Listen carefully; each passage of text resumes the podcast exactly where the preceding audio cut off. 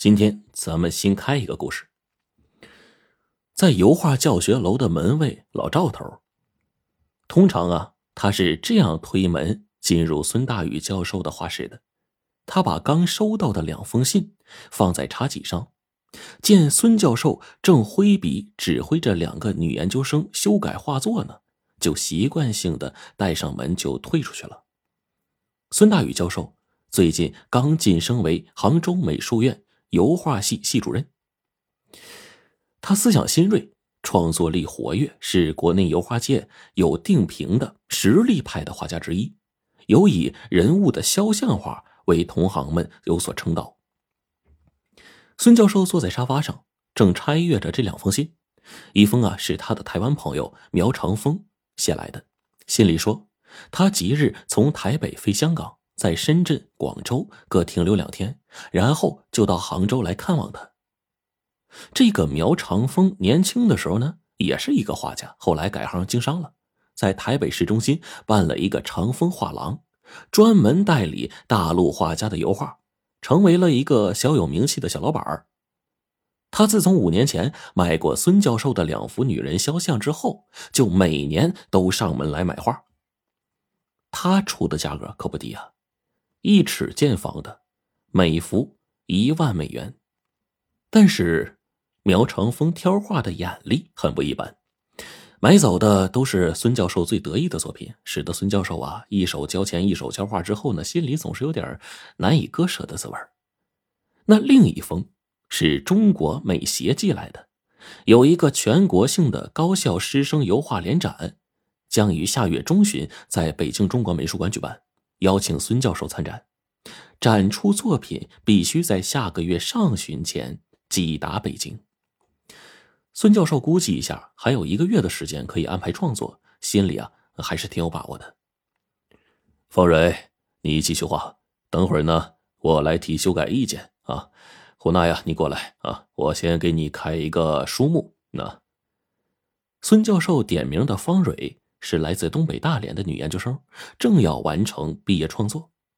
胡娜是从四川成都来的女生，啊，是研一的新生。她应声就来到了孙教授的面前。这幅画呢，啊，不对，这本书啊，啊，你必须十天之内把它读完。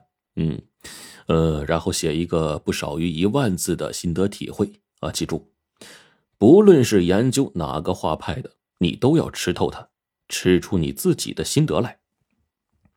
孙教授说着，就把这个开好的书目单递给了胡娜，又把两封信呢就放进了手提包里，走出了画室。孙教授在大楼的拱卫前呢，遇到了门卫老赵头。这个颧骨突出的男人手里提着两个空的热水瓶，他用谦恭的微笑啊迎向教授，并且弯了弯腰。孙教授呢？从他的身边走过，下台阶的时候忽然停住了脚，脑子里就闪过一个念头：画老赵的肖像，哎，应该挺有看头的。这个来自农村到城市里当了十几年临时校工的老头啊，这张脸会不经意的流露出人世沧桑的感觉，恰恰可以表现出当代的中国底层社会某一类人的生活状况。那孙教授呢，就在心里说：就画老赵啊，就用他的肖像参加下个月的全国高校油画联展。他反身呢就把老赵给叫住了啊，把要画他这肖像这个想法跟他说了。老赵头啊，早先曾当过孙教授授课时的模特啊，但是单独让教授画肖像，心里还是有点忐忑不安呐。孙教授说：“熟门熟路的，不必过虑啊，会另付报酬，一个小时三十。”老赵听到这闲时加班还能有外快可捞，就爽快的答应下来了。在下午的时候，老赵如约来到画室，坐在了一张铺着绒布的台子上，窗外透过来一缕侧光，看得出来他的脸结构是非常清晰的，明暗突出，在黑色背景的映衬下，这张男性的粗粝的脸上的线条显得格外的朴拙有力。这一切都让孙教授感到非常的满意。孙教授非常讲究光线，塑造人物肖像。他从容自如的呀，在亚麻织的画布上用炭笔勾勒出人物的脸部轮廓。别紧张啊，表情放松自然啊，位置不要动啊，你可以说说话的，没关系。孙教授一边作画，一边在老赵的脸上就这么搜寻着。哎，好的，好的。老赵就摆定了姿势，沉默了半晌，然后口中嗫嚅着说。教授啊，呃，那些女女人脱脱光衣服让你们画，要给很多钱吗？哦，呃，和你一样的是按钟点计费，呃，这个女性模特呀，要比男性模特呢多给一点钱。呃，这个有女人和男人一起脱光了同台让你们画的吗？孙教授其实对男女问题还是很敏感的，自从三年前。妻子患了肝癌去世之后呢，他一直过着单身的日子，而老赵也是个单身汉。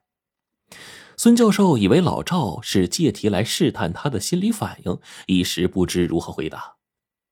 猛然间，他发现这老赵说话的时候呢，眼睛里闪过一丝微光，其中透露出来的呀，就是男人对女人的渴求，还有很浓的淫邪的意味呃，你有老婆吗？孙教授顺势岔开了话题，呃，没有，呃，但是快有了，呃，什么意思啊？呃，下个星期，呃，我要和呃教教工食堂的胖姐啊去领结婚证啊。胖姐，哎，是不是前年刮台风时候老公被电线杆压死的那个洗菜女人呢？孙教授呢，似曾相识的回忆着，啊。他老早就听出老赵说话带有异地的口音，于是就问他说：“来这座城市之前在哪里做事啊？来美院之前又干过什么工作呢？”老赵的回答也很平常，他说：“以前嘛，呃，在家里种地，呃，当农民。我那地方穷啊，就跑出来进城做事。呃，来美院之前呢，在车站帮人背过行李。呃，后来呢，被一伙四川棒棒抢走了饭碗。”呃，正好不长时间之后，就听说美院招勤杂工，每个月固定收入三百五，呃我就来了。哎，后来呢？老赵就嘟嘟囔囔的，啊，埋怨着说美院的勤杂工啊，工资太低了，十几年了都不变。孙教授就一下一下的呀，在画布上涂着背景的颜色，就很顺口的劝他说：“你好好干啊，找工作不容易。”老赵就说。他和胖姐结婚要花一笔钱，往后呢还得替胖姐还债，他太需要钱了，而钱又不好赚。这孙教授觉得这老赵啊越说越走神儿，就停下了画笔，然后就说：“呃，这样吧，今天呢就先到这儿，明天下班之后你再来。”